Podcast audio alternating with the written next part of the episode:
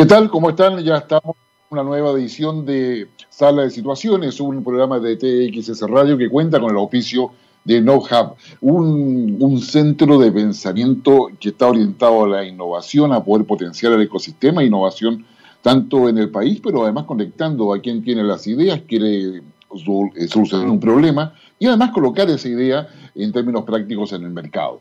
Es un es una instancia, no, eh, no que busca poder potenciar a los emprendedores, a aquellos que tienen esa capacidad de poder realizar trabajo en equipo, que tienen capacidad de identificar problemas, y tal cual lo ha hecho hoy día la Armada de Chile a través del programa Avante 2020, buscar una solución concreta con tecnología y capacidades eh, nacionales particularmente para poder entregar una respuesta en la detección de la pesca ilegal, de los buques que ingresan a la zona económica exclusiva y de la manera en que efectivamente Chile puede hacer valer su soberanía en la más, lo más de 3.000 kilómetros de costa, pero que tienen 200 millas de zona económica exclusiva y que también se aplica a Islas Salas y Gómez y también a Isla de Pascua o Rapa Nui como se le conoce específicamente. Así que bienvenidos a, esta nueva edición. Y en esta edición nos vamos a dedicar a poder eh, colocar en perspectiva y dejarle a ustedes particularmente los ejes de los cuales está, está hoy día eh, la agenda mundial. Una agenda mundial que para los efectos de recuperación, para los efectos de mirada de futuro, se está discutiendo en esta semana ah, en Davos. La semana anterior conversamos sobre el Congreso del Futuro. Esta semana vamos a conversar sobre, sobre Davos. Davos, o el Foro Económico Mundial, que es lo mismo, es una entidad privada que surge ya hace varios años, pero que en definitiva logra convocar a jefes de Estado, jefes de gobierno, empresarios, digamos, activistas, eh, periodistas especializados, académicos, porque es donde finalmente se logran eh, reunir aquellos que tienen que tomar decisiones a nivel estatal, a nivel mundial, con los empresarios, con los que están interesados en, el financiamiento, y es aquí donde se hace normalmente año a año un diagnóstico de lo que pasa a nivel mundial, de lo que pasa en términos no solamente económicos, financieros, sino que también geopolíticos y sociales. Y hoy día Davos tiene mucha relevancia. Davos en esta oportunidad se va a realizar en dos, eh, dos etapas. Una primera etapa que es esta semana, donde se convoca a más de 1.500 personas en forma telemática. ¿ah? De hecho, esto se inauguró el día lunes con la presencia del presidente Xi Jinping, el presidente de China, ¿ah? con el presidente del Consejo Europeo, con la canciller Angela Merkel de Alemania, con el presidente Macron de Francia, ¿ah? y también con, eh, con Ursula von der Leyen, que es la presidenta de la Comisión Europea. Ellos inauguraron eh, este foro de Davos para este año y lo hicieron de una manera bastante interesante que lo vamos a comentar a continuación.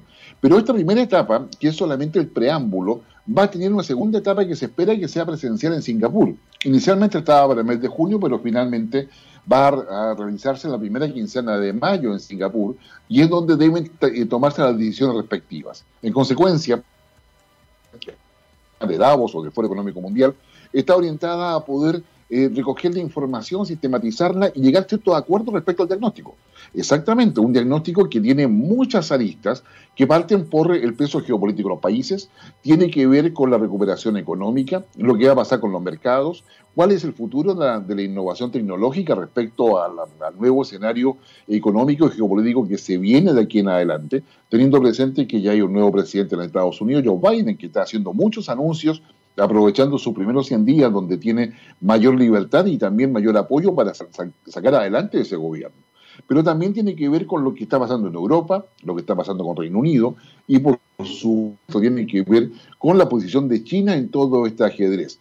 Y, esa, y eso es lo que se está abordando hoy día, como en. En consecuencia, esta, esta semana de enero es una semana de diagnósticos, ah, de ponerse de acuerdo respecto al impacto que ha tenido la pandemia, los efectos en la economía, eh, la implicancia en lo social ah, y, por supuesto, las responsabilidades o los imperativos que surgen para la política.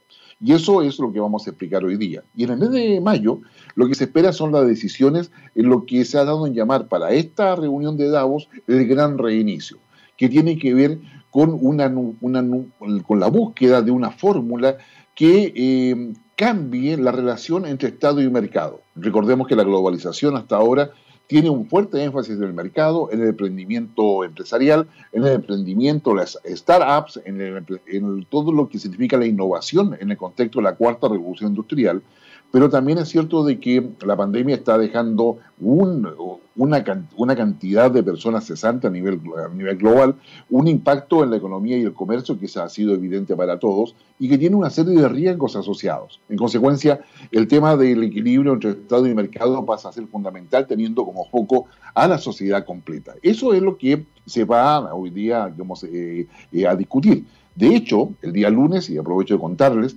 ah, eh, digamos, el, presidente de, digamos, de este foro, Klaus Schwab, señalaba que, que la pandemia ha representado y representa en realidad una oportunidad bastante inusual, como es evidente, y, que tiene una pequeña ventana donde esa oportunidad es reconocible, que permite, y, y, eso es lo que está convocándose hoy día para este diagnóstico de lo que pasa en el mundo, para poder reflexionar, para poder reimaginar, y lo que él pretende es que se pueda reiniciar ¿Ah? ¿Y para qué? Para poder lograr un mejor futuro. El tema acá de fondo, y lo, también lo abordamos en algunos programas anteriores, tiene que ver en cómo eh, disminuimos la volatilidad para entenderla, ¿ah? por lo tanto, digamos, eh, cómo logramos regular o entender también la incertidumbre y la disminuimos, de qué manera vamos a eh, entender la complejidad de lo que está sucediendo hoy día. No es fácil poder tener una coherencia entre lo que se decide políticamente, entre las exigencias, necesidades económicas y sociales existentes y lo que la sociedad espera justamente de quienes lideran el mundo y lideran cada país. Davos también significa un reconocimiento a que efectivamente el mundo funciona como una pirámide, donde unos pocos tienen el poder, algunos pocos toman las decisiones, ¿ah? y que eso hoy día está absolutamente digamos, eh, exigido por una sociedad que desea respuestas y respuestas concretas, no cualquier respuesta, sino que respuestas concretas que permitan justamente, digamos, eh, eh, solventar su situación y ver una expectativa de desarrollo que sea razonable conforme a lo que cada uno de ellos tiene. En esta, en esta oportunidad América Latina va a estar representada por un presidente que acaba de estar en Chile en visita oficial y que firmó una serie de acuerdos con, eh, con Chile desde el punto de vista de seguridad, estratégico, comerciales, etcétera, incluso espaciales, ¿ah? eh, que es Alberto Fernández. Alberto Fernández va a estar en el día de mañana, mañana jueves, exponiendo en, el Foro Económico Mundial, ¿ah? por vía telemática, por supuesto, pero que va a dar cuenta de lo que Argentina visualiza en, en todo ello. Ahora bien, el Foro Económico Mundial partió el día lunes con la presentación del reporte de riesgo global. Eh, que es, una, un documento, es un estudio que se hace vía encuesta, vía análisis, y que se pone a disposición a principios del mes de enero para todo, para todo el mundo, donde se establece cuáles son los riesgos a nivel mundial. Ya, eh, digo de inmediato, ya no se habla de amenazas. Hoy día el concepto es el riesgo. ¿Por qué? Porque el riesgo se puede anticipar, se puede evaluar, se puede ponderar y en consecuencia se puede neutralizar o disminuir. Por lo tanto, digamos, eso es lo que hoy día se entiende por riesgo global ¿ah? en, una, en un ambiente, yo diría, eh, de calamidades que no, que no es menor. Por lo pronto, lo primero que se, que se reconoce en este informe de, reporte de riesgo global que hace el Foro Económico Mundial es que en, solamente en el último trimestre de 2020, vale decir entre octubre y diciembre, a nivel mundial se perdieron 495 millones de empleos usted escucha bien, 495 millones de empleos. ¿ah? Y que solo, digamos, 28 eh, de los más de 200 países que se identifican a nivel, a nivel mundial eh, pudieron hacer crecer su Producto Interno Bruto. El crecimiento del Producto Interno Bruto, si bien es cierto es importante como un indicador macroeconómico que, que nos da luce respecto a la fortaleza eh, y la claridad de las finanzas públicas para poder generar las inversiones y poder sostener la economía de cada uno de los países, eh, es suficiente porque el hecho de que los países aumenten su Producto Interno Bruto no significa que haya un mayor desarrollo, solamente significa que hay un mayor crecimiento económico. Por lo tanto, aquellas personas que tienen falencia en términos de salud, de educación, de alimentación, etcétera, no significan que eso esté resuelto. Y ahí hay un problema, eh, de fondo en términos de que eh, quienes toman decisiones hoy día y fueron consultados para poder realizar este, este diagnóstico de los riesgos, finalmente consideran de que definitivamente lo que el riesgo mayor que tenemos de aquí en adelante son las enfermedades infecciosas no solamente porque está el virus, como es obvio, sino porque tenemos eh, rebrotes, ya estamos hablando de una tercera ola a nivel mundial, eh, sino porque además el virus puede mutar, pero no solamente eso, sino que pueden surgir otros virus. Entonces, entonces hay una crisis que impacta todo esto, porque en la medida que sea una enfermedad infecciosa, ya sabemos lo que pasa, el comercio se detiene. Y, y, y girándote todo eso, digamos, hay mucha gente que no tiene cómo ganarse la vida, la economía informal crece, Ah, el control del gobierno decae y la legitimidad de la democracia también se ve cuestionada. Entonces, no se trata solamente de ver qué pasa con eh, la desigualdad o con los costos humanos y económicos del COVID, sino que hay un aumento de la desigualdad, ah, se debilita la cohesión social y, por supuesto, se echa de menos la cooperación internacional. Y esos son elementos que se están eh, visualizando acá, digamos, en Davos. Estas, eh, estas situaciones que pasan con, eh, con el COVID-19 y con lo que lo ha pasado en 2020 o 2019 en adelante, ah, implican que eh, hay un mayor malestar social que se transforma en conflictividad social, hay una fragmentación política que es evidente, solamente le cuento para que usted sepa que el 11 de abril, el, el 11 de abril, perdón, el 7 de febrero está la primera vuelta y el 11 de abril la segunda vuelta en Ecuador. ¿Usted sabe cuántos candidatos presidenciales hay en Ecuador? 16. Entonces, la fragmentación, la fragmentación política es evidente. Si usted mira Chile, ¿ah? ¿cuántos precandidatos existen o cuándo van a llegar? Yo recuerdo solamente que la mayor cantidad de candidatos que hemos tenido en todas las elecciones presidenciales, del 90 hasta acá, han sido 6. Y hemos llegado a tener hasta 12, por si acaso. Entonces, la fragmentación política es claramente un tema. Otra cosa que no resulta ser menor es la tensión geopolítica y en torno a dos cuestiones que no se mencionan mucho, pero que están detrás de muchas decisiones. Primero es el tema del acceso a la alimentación. Y la alimentación no solamente tiene que ver con la agricultura, sino que tiene que ver también con la pesca. Por lo tanto, el control sobre los mares o zonas económicas exclusivas pasan a ser muy relevantes. Pero también tiene que, pero también tiene que ver con el agua. El acceso al agua es para el ser humano fundamental. Si, si no hay agua, nos morimos. O sea, un ser humano puede estar muy pocos días, dos días, o más tres días, cuando mucho, ah, eh, sin tener agua y por lo tanto hay ahí un tema. Y lo otro que ha sido evidente son los ciberataques. O sea, el tema, todo lo que es ah, la economía digital o todo lo que está asociado a la digitalización o todo el trabajo telemático está muy asociado a este elemento, ¿no es cierto?, que hemos denominado ah, los, el ciberataque o la ciberseguridad, si usted gusta verlo de esta manera. Pero yo les quiero, digamos, invitar a que vayamos a disfrutar una canción que es claramente, yo diría, eh, representativa de su época, estamos hablando de 1975, y de, y de un cantante y compositor estadounidense ¿ah? eh, que lanza un, un, un, play, como se diría en la época, en aquella, oportunidad, al que se dio Born to Run, que es nacido para correr, como una traducción libre, y donde hay una, una especial canción que se llama Down Road. Esta canción es, se le considera por los críticos y por muchos fans, que probablemente usted es, posible que esté dentro de ellos, como una de las mejores canciones de rock de la época. Y esta, la letra que tiene esta canción no deja de ser interesante porque describe a Mary, una mujer joven, a su novio, y que están luchando por la última oportunidad para hacer las cosas bien y hacer que las cosas pasen, y que pasen bien, tanto en su vida personal como en su vida amorosa. Escucha la letra, escucha la melodía y disfrútela. Bruce Springsteen con Thunder Road. Estamos de regreso en TX Radio, en Sala de Situaciones, ah, con el auspicio de No como líder en lo que es la intermediación de innovación, le podríamos denominar, porque efectivamente genera la entrega de metodología, no solamente para poder realizar una investigación orientada a generar innovación para resolver problemas específicos, sino que un acompañamiento completo para poder llegar finalmente a los mercados donde es posible colocar a disposición esa, esa nueva tecnología o esa nueva innovación que se está realizando. Y eso significa patentamiento, ah, significa una forma de trabajar, darle digamos, que yo, y la forma al modelo de negocios que normalmente están asociadas a startups o están asociadas a la inclusión en un sistema productivo, en un sistema, ¿no cierto?, de, eh, de mayor complejidad.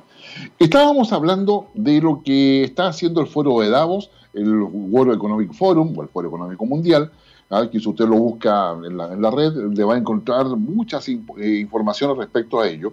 Pero estábamos diciendo de que este foro que empezó el día lunes, en su etapa preliminar, porque se espera que haya una presencial en el mes de mayo en Singapur, y donde se van a tomar decisiones respecto a cómo queda el equilibrio entre Estado y mercado. ¿Ah? ¿Debe solamente prevalecer el mercado? ¿Debe también estar el Estado? ¿De qué manera se podrá hacer eso? ¿De qué manera se podrá generar, digamos, un impulso a la recuperación económica? El tema detrás de todo esto es que eh, la recuperación económica, claro, en parte depende de las vacunas, pero también se requiere analizar adecuadamente qué pasa con el proceso de globalización y esta suerte de freno que tuvo por la pandemia, pero donde también ya había atisbo de, una, de un proceso de desglobalización. alrededor de todo esto están los debates respecto a si para que funcione la globalización se requeriría una mayor coordinación mundial, lo que significa que los países deben perder soberanía, o se requiere mejor un potenciamiento de los acuerdos y mayor amplitud en ellos. Pero esto también tiene que ver con los intereses de los países. ¿Por qué? Porque a lo que señalábamos en este reporte de, global de riesgo que hace el Foro Económico Mundial, ah, es evidente de que la desigualdad o, el malestar social que hay en virtud de lo que hemos visto en la pandemia, cuando el Estado ha sido insuficiente para dar respuesta a todo ello, no ha tenido los recursos necesarios, o entramos a una geopolitización de las vacunas, donde, donde cada país compra según sus capacidades y su importancia el sistema internacional, mientras que aquellos que no pueden tienen que esperar que haya un superávit para acceder a, estas vacunas. Definitivamente, digamos, es, eh, es un problema que es bastante complejo. Entonces, lo que va a estar haciendo Davos es llevar una discusión respecto a cómo vamos a entrar la recuperación. Y aquí tenemos a aquellos optimistas que piensan de que la recuperación se va a dar en el segundo semestre de 2021, es decir, de este año, y que el 2022 vamos a entrar de lleno a la cuarta revolución industrial y a una, a una nueva globalización o una globalización 2.0, si usted prefiere, donde efectivamente vamos a tener un repunte de todo el crecimiento económico a nivel mundial. El tema es que la complejidad de eso, que el punto económico está bien que sea, sea optimista, es que la sociedad quiere resultados antes de eso. Y es ahí donde efectivamente nos vamos a encontrar con eh, varios, varios problemas en términos de cómo hacemos esta, esta suerte de maridaje, si usted prefiere esa palabra, entre gobierno y mercado y sociedad. Esos elementos nos vamos a encontrar, yo diría, con una serie de, de problemas e inconvenientes que es necesario poder abordarlos. Y lo que está haciendo el foro es justamente eso. Son más de 1.500 personas que están hoy día conectadas telemáticamente para poder darles, darle vida a este foro y a este diagnóstico que debería llevar a soluciones. Y va a llevar soluciones en todo sentido. En Chile, yo actualmente les recuerdo de que em, en Chile tenemos, vamos a estar en, en, medio de un proceso electoral y de un proceso constituyente, justo cuando el mundo está cambiando.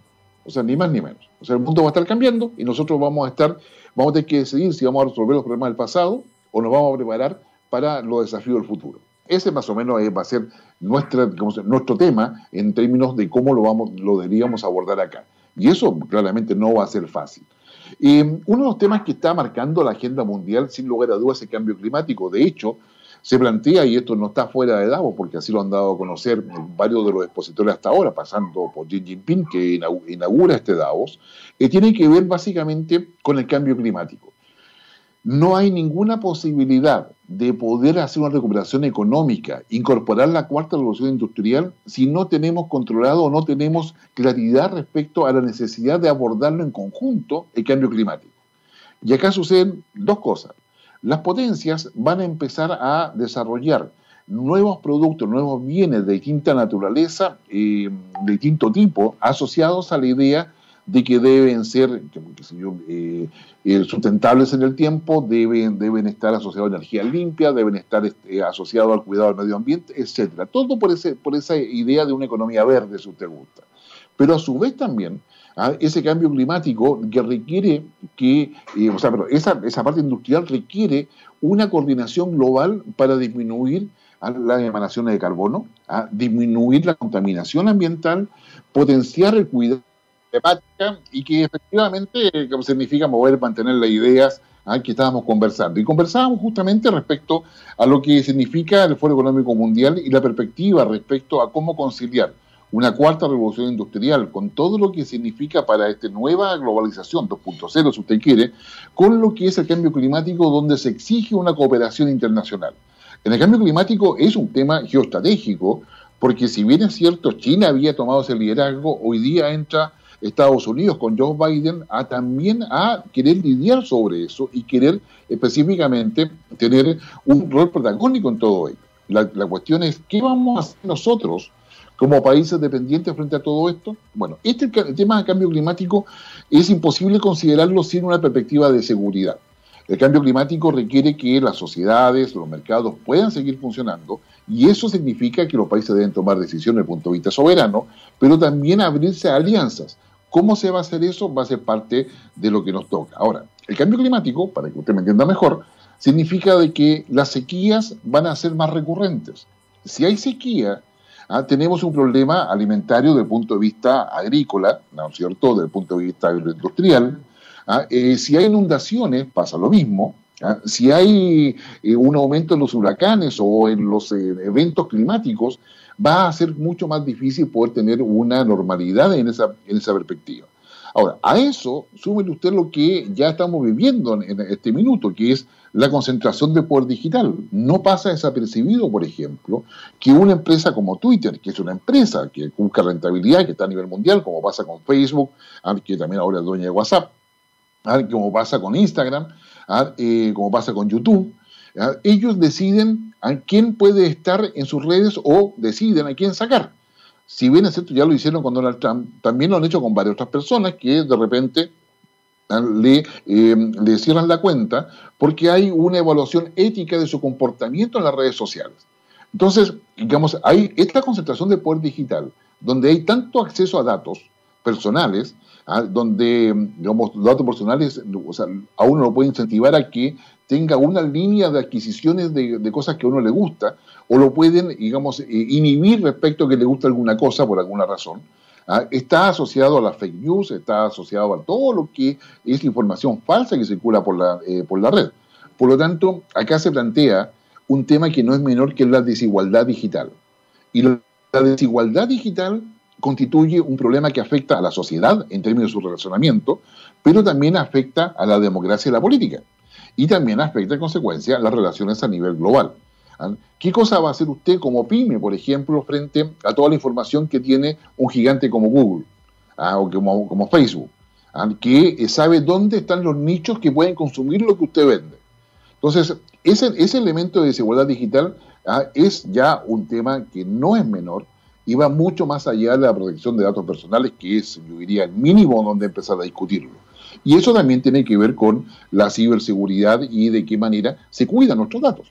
De qué manera digamos, todos los sistemas disponibles están realmente al servicio nuestro y no aprovechándose de lo que nosotros hacemos ahí para tener más información que la ponen en el mercado en otras partes. Entonces, ahí yo creo que es, que es interesante. Los temas más, más relevantes que este, que este análisis de riesgos que, saca el Foro Económico Mundial ah, dicen que el tema, eh, los temas importantes que va a tener efectos políticos son varios, pero una es la crisis del empleo, como ya es obvio. Ahora, la crisis del empleo tiene una serie de consecuencias. Cuando hay crisis del empleo significa que hay gente que se le resta recursos para su jubilación. Así, ya eso anticipa un tema, un impacto en las pensiones. Segundo, tiene un acceso más limitado a condiciones de salud o prestaciones de salud, puesto que debe sumarse, si no al sistema público, el sistema público está saturado. En tercer lugar, también tiene una, una menor oportunidad de acceder a una mejor educación. Por lo tanto, el tema del empleo ah, tiene que ver con la protección social en general. Pero a su vez, y, y al lado de eso, está que cuando se pierde el empleo, eh, aumenta la economía informal. Si la economía informal aumenta, aumenta en consecuencia, hay una, no se paga impuesto en la economía informal, digamos, la economía informal tiene otras redes de distribución que están asociadas al crimen organizado, es decir, hay falsificaciones, hay robo, hay contrabando, etcétera. Entonces, el aumento de la economía informal, hay economías como la de Perú, por ejemplo, cuya economía informal está sobre el 60%, conforme sea alguno el indicador que quiera mirar. En Chile, la economía informal está sobre el 30% por lo bajo. Entonces, esa economía informal ah, eh, genera claramente una eh, desvirtúa digamos, todo lo que es análisis de la realidad. hacer retornar a esas personas hacia la economía formal va a ser un gran desafío en gran parte de los países, ¿ah? puesto que es mucho más fácil ganarse la vida para el impuesto, sin pagar nada. En consecuencia, ahí hay un, hay un tema. Lo otro que está al lado de eso es la corrupción. Es una corrupción que afecta tanto al sector privado, ¿ah? pero donde más, es más visible en el sector público, ¿ah? con, eh, con licitaciones con precios que son eh, muy, muy por sobre el mercado, pero que sirve para pagar una serie de sobornos a las personas que han participado o han ayudado a que un proyecto salga, que no siempre de la calidad ni, ni siempre tiene que ver con el servicio real que el ciudadano necesita o la sociedad requiere. En consecuencia, ahí hay todo un tema. Hay otro elemento asociado a eso que es la desilusión juvenil. Tenemos una, juventud que está, yo diría, expectante, que no tiene resultados y que en consecuencia ¿ah? está desilusionada. Y si usted me apura mucho, es una juventud que está muy dispuesta a mostrar su indignación, a mostrar su rabia o su ira. Nos manejamos en, una, en un ambiente de la política más bien de sentimientos y emociones muchas veces, y no siempre de racionalidad. Y entonces, esa desilusión juvenil en términos de qué cosa nos espera mañana, hace que a lo mejor muchos jóvenes estén pensando que en realidad yo quiero terminar el día y mañana voy a ver cómo lo empiezo. Pero eso también eh, afecta directamente a lo que es esta idea matriz de que la vida hay que orientarla, tiene que haber una hoja de ruta, ¿ah? no en términos planificados el día a día, pero sí respecto a objetivos. Entonces, si hay una carencia de objetivos y hay un debilitamiento de la identidad tanto de los países, de la sociedad, como de los individuos que están en ese país, claramente vamos a tener un problema. Y lo otro, que esto va a significar daños ambientales, en los debates sobre bosque nativo, por ejemplo, sobre el tema del uso del agua, por ejemplo, o el estancamiento económico que en muchos países se ve, eh, tiene claramente un efecto. ¿Y qué cosa hace esto? Eh, eh, hace que la cohesión social se vaya requebrajando cada vez más. La cohesión social va la fragmentación y va orientado justamente ante ello. El mismo reporte señala que entre los 5 y 10 años posteriores, o sea, estamos hablando de 2030, 2032, ¿ah? eh, vamos a tener una pérdida importante de biodiversidad. Y eso significa crisis alimentaria, para decirlo en, dos líneas, ¿ah? porque va a significar crisis de recursos naturales ¿ah? y un fracaso, y un lamentable fracaso en los planes para detener la crisis climática. ¿Qué puede ser más paradojal que quien estaba liderando la lucha contra el, cambio climático haya sido China, que es el mayor emisor de CO2 en la, atmósfera ah, y que es el que más plantas de carbón está construyendo? Entonces, hay acá eh, eh, una, eh, un desafío que es mayor porque el cambio climático, decíamos hace un rato atrás, requiere cooperación y esa cooperación requiere fortalecer el multilateralismo. Entonces, aquí viene la de fondo, eh, ¿es posible sostener el multilateralismo con, la prácticamente invisibilidad real que tienen los organismos internacionales? Ah, eh, si usted pregunta, bueno, ¿y la ONU qué ha hecho para todo esto? Muchas declaraciones, eso sí lo aseguro. Ha sacado muchas resoluciones, la OEA lo mismo, y así cada una de ellas. Ah, em, pero ¿hay algún efecto real de la acción de los organismos internacionales? Desde la percepción ciudadana, eso es mínimo. De la percepción de los gobiernos, cuando están debilitados, también parece ser no trascendental. En consecuencia, las instituciones multilaterales van a entrar a un cuestionamiento. Y por esa razón, Davos hoy día es tan importante, porque es el lugar donde tanto los privados como los, eh, los estados y los organismos internacionales se reúnen.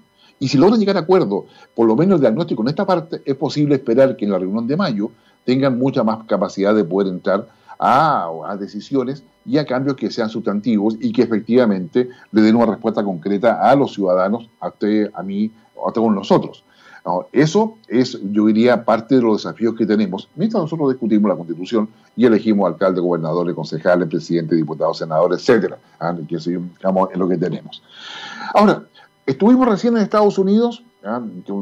con Bruce Springsteen. ¿ah? Adivina dónde nos vamos ahora a Londres, al Reino Unido, un Reino Unido que todavía tiene que decidir muchas cosas con Johnson, poco se sabe de eso, ah, Johnson está participando en, la, el foro de Davos, ¿ah? Eh, pero sin lugar a dudas, digamos, nadie puede discutir ¿ah? de que el Reino Unido es la capital o es la cuna del, digamos, del rock sin lugar a dudas. En 1962 se formó una banda, que usted la va a conocer, digamos, sin lugar a dudas, que eh, tiene el nombre de The Who.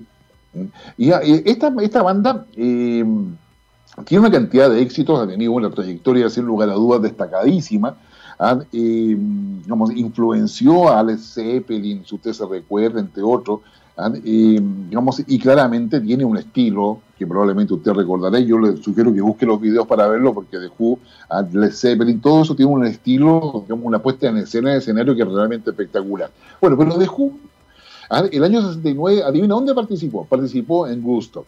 En Gusto, digamos, y después participa en otro festival en ese mismo año, ¿ah? que es el del Festival de Ice of White, ¿ah? y, dejó, que se yo, quedó, que dejó muy impresionado, eh, digamos, a dos personas eh, que estaban participando justamente en Gusto.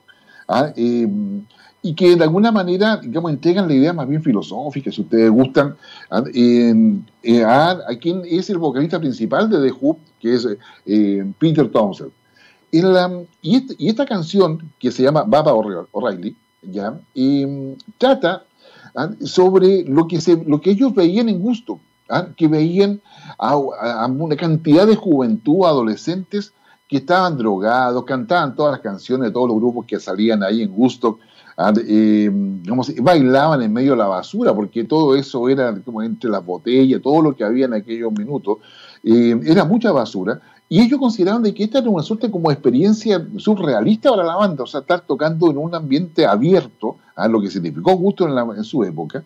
Y eso, ¿qué cosa hicieron? Quisieron retratar eh, algo de ese sentimiento de, estar frente a esta juventud desordenada que estaba alocada por los, grupos cantantes. Y ahí sale justamente esta canción que, que, finalmente eh, se, llama Baba O'Reilly, del año 1971.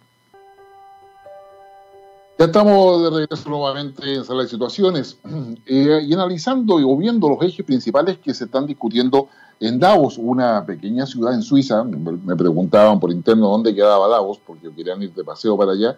Ah, no vayan en enero porque allá está la seguridad, pero vuelta loca en Davos con todos los que se juntan. Esta vez nos han juntado ahí, lo han hecho en forma telemática pero mm, este, este encuentro que inauguró Xi Jinping este 25 de enero está dando las claves de cuáles son las preocupaciones y los supuestos para esa recuperación. Hay un supuesto económico en que eh, la recuperación empezaría el segundo semestre de este año, de 2021, porque habría muchos países con la población casi claramente vacunada, con lo cual el efecto manada se estaría, digamos, señalando, ¿ah? y eso ayudaría a la recuperación económica. Pero también en lo que señalábamos antes de ir a esa estupenda canción eh, con, The Who, era que el tema estaba en que todo se está apostando además al multilateralismo. Y de hecho, el discurso del presidente chino, que uno puede dejar de, de, escuchar, básicamente porque China representa el 50% del PIB mundial. O sea, es decir, si, China decide no negociar con usted, usted olvídese porque va a tener un mercado muy limitado. Entonces, el presidente de China, que recordemos no es una democracia, pero que sin embargo participa activamente en la economía de mercado a nivel global, ha, señalado de que lo que se va a, necesitar es potenciar el multilateralismo y que eso significa en la práctica eh, bajar al mínimo las reglas, las discriminaciones, eh, eh, y todas aquellas restricciones que eviten el comercio. Pero claro, ¿por qué China dirá eso? Una razón muy sencilla. Porque China, en su objetivo estratégico, quiere convertirse en la plataforma industrial del siglo XXI, con toda la cuarta revolución industrial instalada en su sistema industrial, y más allá de que esas industrias estén en, en China o cualquiera de, de, sus ciudades ¿ah? o estén en otros países, va a ser bajo los esquemas chinos. China, a su vez, ha ido adquiriendo digamos, eh, las capacidades energéticas en varios países. Como también las sociedades de telecomunicaciones. En consecuencia, China tiene un control sobre lo que mueve la economía, que es la energía, eh, pero también tiene un mayor acceso a todo lo que son nuevas tecnologías.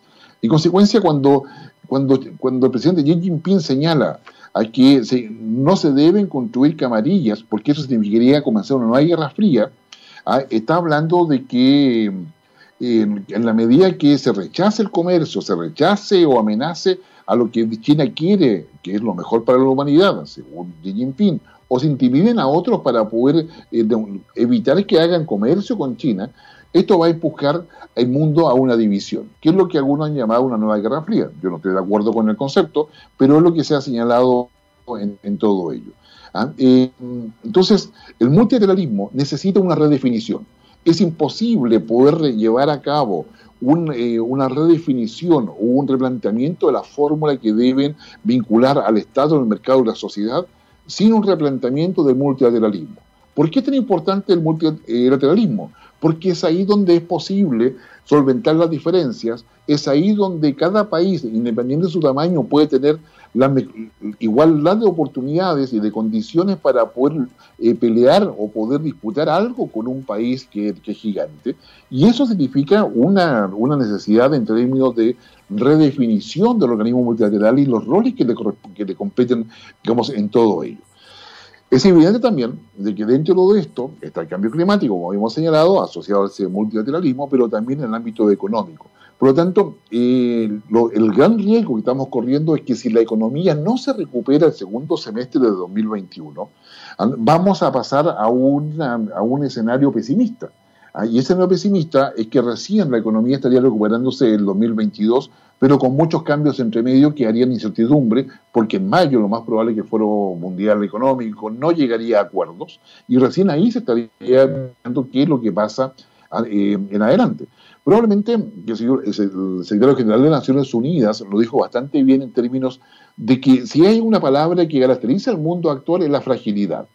Y cuando esa fragilidad está afectando a las potencias, tanto económicas, geopolíticas o militares, como sucede actualmente, claramente esa fragilidad se transforma en una incertidumbre, eh, pero enorme, para todos los países que están atrás.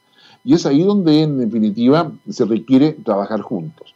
Pero ¿qué tan juntos podemos trabajar o qué tan iguales somos para poder trabajar juntos y poder luchar contra, eh, contra todo esto? Entonces, hay acá un tema en el término donde eh, la desigualdad el cambio climático, eh, la esperanza de no solamente crecimiento económico, sino que desarrollo económico pasan a ser fundamentales para poder entender qué es lo que viene, digamos, en adelante. ¿ah? Entonces, ¿qué cosa va a ganar? ¿El proteccionismo ¿ah? o el multilateralismo? Les, les indico ya de partida de que Joe Biden, que llega luego de todo, todo lo que fue ese proceso electoral en Estados Unidos tan, tan complejo y tan disputado, eh, Joe Biden va a mantener la medida eh, proteccionista. Si usted escuchó el discurso de Biden el día 20 de enero y las declaraciones posteriores que ha realizado, eh, que la industria debe consumir más, más, eh, más bienes producidos en Estados Unidos.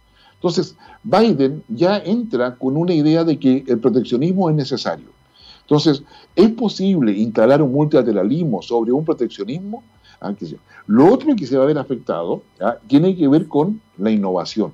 Claro, porque si la innovación hoy día está en el centro de la cuarta revolución industrial como un elemento esencial para, para potenciarlo, si la innovación suya no llega a China, va a tener problemas, porque no, no va a ser usada.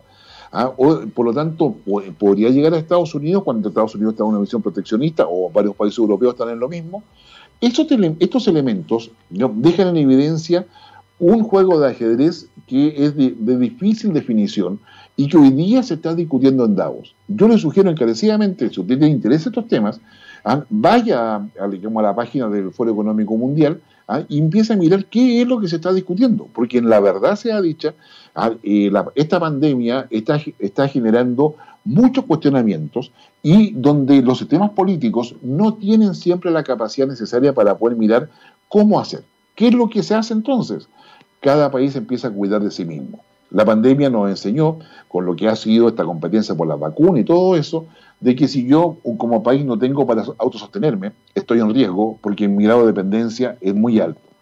¿Cuántos países hoy día que han creído en la globalización, el intercambio comercial y los acuerdos comerciales están en una situación en la cual no tienen acceso? Veamos el tema de las vacunas, cómo se ha ido produciendo y cómo de alguna manera aparece, ¿no es cierto?, ambas las potencias comprando unas millones de vacunas y los demás países que no pueden, finalmente tienen que esperar que sobren para poder, para poder acceder justamente digamos, a todo ello. En esa perspectiva, entonces, esta, este encuentro de Davos merece toda nuestra atención, porque efectivamente no sabemos cómo se va a comportar. ¿Seguirán siendo los parámetros de la economía lo que van a determinar lo que hacen las sociedades? Si así fuese, la desigualdad va a aumentar, la indignación va a aumentar y la conflictividad social va a ser una, una cosa normal. Si al revés se logra potenciar mucho más otros elementos ¿ah? en términos de cooperación y de poder potenciar la industrialización de los países, como sería el caso de Chile, de varios países de América Latina, estaríamos ingresando entonces a una nueva etapa dentro de esta reconversión y de esta, de esta nueva definición de lo que es efectivamente vamos, este nuevo horizonte que se abre después de la pandemia. Veremos si los economistas tienen razón, en el segundo semestre realmente vamos a eso o si efectivamente nos estamos enfrentando a una situación que no vamos a poder manejar ni vamos a saber cómo hacerlo porque estamos en otra, en, otra problemática. Como sea, yo le sugiero, véalo la discusión en el Foro Económico de Davos, vea varias otras cosas que están pasando a nivel global, pero estamos en un año de definiciones. Sí, Chile también, ¿eh? pero para que, para que Chile tome definiciones tiene que mirar qué cosa pasa en el mundo. Pero yo no, déjeme dejarlo con una, con una canción de una banda estadounidense que me encanta a mí, como tiene, bueno, digamos, uno sobre éxito, digamos, que se de Kansas, ese, digamos, in the Wind, al que sé yo, pero esta podríamos escuchar otro tema, al que es tan bueno, quizás mejor que el anterior, al que es Carry on eh, Wild Wild Son, de 1976. Esta es una banda de hard rock, tiene muchos temas, créame que es, es, una de las canciones más reconocidas de la banda, de hecho. ¿Ah? Y esta, eh, digamos, se lo digo porque en, este, en, esta suerte de, pandemia y post-pandemia, la espiritualidad no ha llegado a todos, es decir, ¿cuántos no han mirado la luna, las estrellas y ver cuándo va a pasar esto? En fin, ¿ah? y, esta letra, digamos, habla sobre la alineación espiritual del quién es el protagonista de la canción y de cómo tenía la respuesta a todo. ¿ah? Digamos que a todo lo que era su vida tenía la respuesta Pero después se da cuenta de que y que cuando pensaba que tenía toda respuesta dentro de este camino espiritual que había seguido, se, dio cuenta de que todo eso era una ilusión. Persiguió respuesta, escucha la letra, créame que, que es muy interesante, ¿ah? y pensó que esas respuestas que tenía eran las correctas, ¿ah? pero nunca se dio cuenta de que esa persecución y esa, y, esa focalización en esas respuestas que él pensaba correctas iban a terminar siendo destructivas para él. Que no nos pasen Davos, que no nos pase en las redefiniciones que tenemos que hacer como sociedad, como país y como mundo, porque definitivamente cuando uno piensa que hoy día está en lo correcto, a lo mejor mañana te va a enseñar de que el camino era otro y siempre es posible, siempre es posible cambiar y poder remontar aquellos errores del pasado. Muchas gracias por la sintonía de hoy. Nos vemos la próxima semana y los dejo con, Kansas, esta estupenda banda estadounidense y la canción de 1976, Carry On Way Wilson.